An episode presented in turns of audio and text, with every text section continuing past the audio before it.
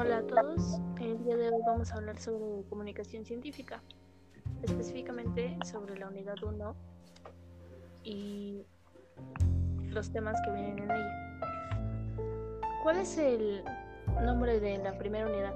El nombre de nuestra primera unidad es Discurso y Texto Científico. Vale.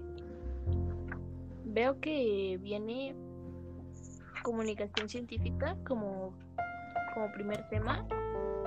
Y si no estoy mal, vienen algunos subtemas, ¿no? Como la definición. Es correcto.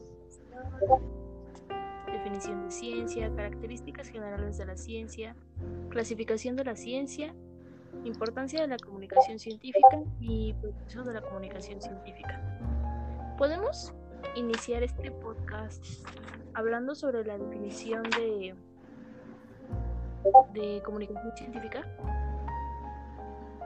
Eh, sí, bueno, eh, la comunicación científica es el proceso por el cual los científicos e investigadores comparten eh, información, información acerca de sus investigaciones,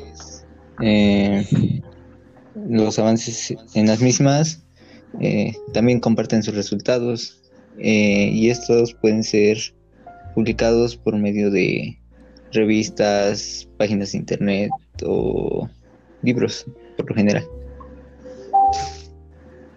Además que la comunicación científica no es solo un intercambio de información, sino una responsabilidad que los científicos tienen hacia todos, ya que la información no solo les pertenece a ellos, sino nos pertenece a todos. Quisiera agregar la definición de ciencia. Aquí nos dice que la ciencia es el conjunto de conocimientos que se organizan de forma sistemática, obtenidos a partir de la observación, experimentaciones y racionamientos dentro de áreas específicas. Esto nos lleva al método científico.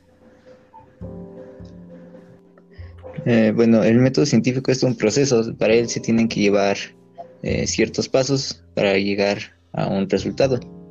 Eh, y si no se siguen estos pasos, por lo tanto no se puede considerar ciencia. Eh, bueno, algunos de estos pasos son la observación, eh, que dice que el fenómeno que queremos analizar tiene que encontrarse en la naturaleza y lo tenemos que poder ver.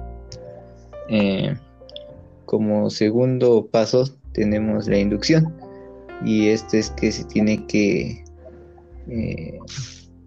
la hipótesis es una planteación acerca de lo que probablemente puede pasar en el fenómeno. Y la experimentación es aquella donde eh, un, científico se orienta a realizar pruebas necesarias para refutar o, o probar su hipótesis. Vale, si no estoy equivocada, también al final vienen las conclusiones, donde se presenta la investigación con todos los pasos anteriores. Y estos son detallados y se expresan las conclusiones que se llegó luego de todo el trabajo realizado. Puedo notar que también hay características especiales de la ciencia. Ana, ¿me podrías decir cuáles son? Las cualidades de la ciencia, bueno, sus características generales, eh, son cinco.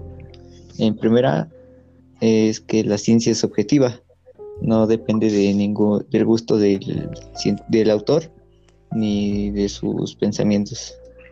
La segunda es la racional, ya que depende de la, de la lógica y esta característica la define entre lo científico y lo artístico.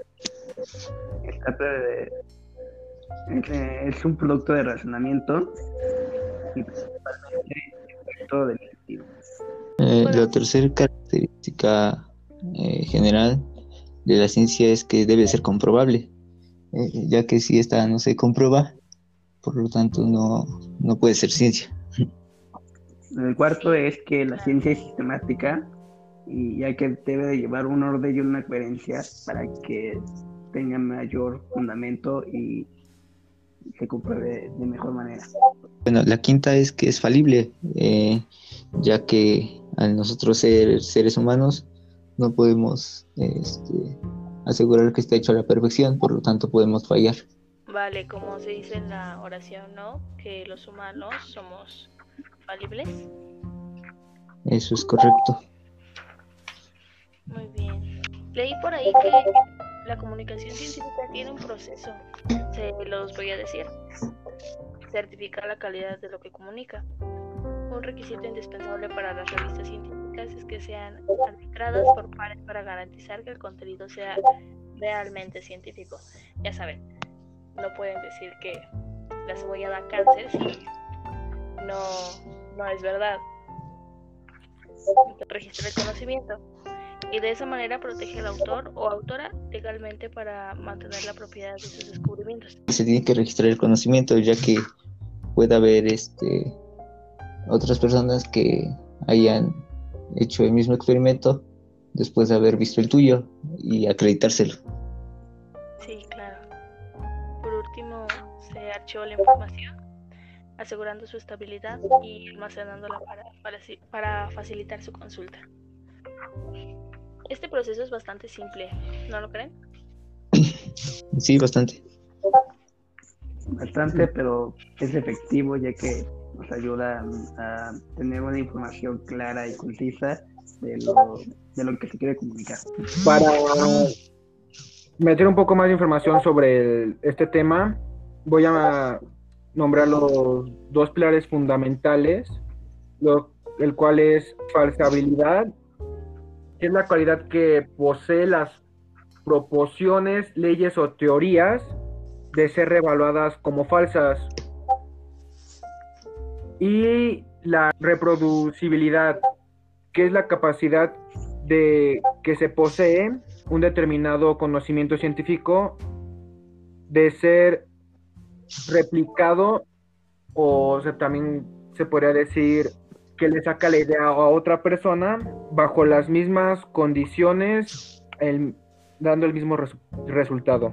Bueno, yo quiero recalcar eh, la importancia que tiene este proceso de comunicación, eh, ya que eh, informa a diversas instituciones y nos ayuda a educar a más personas para que puedan seguir haciendo más descubrimientos y desarrollar más habilidades y así. ¿Ustedes saben lo que es el discurso científico? Pues yo tengo una idea que para mí, aunque sea, es la construcción textual que permite la comunicación eh, de contenidos científicos mm, que se caracteriza que se caracterizan de, de la sintaxis y la configuración textual completa claro, en otras palabras, un discurso científico, ya sea oral o escrito, es aquel en el que se transmite o se expone toda la sobre un tema, ¿no? Tiene un lenguaje especializado, especializado que da ciertos conceptos o tecnicismos para, para desarrollar mejor el tema.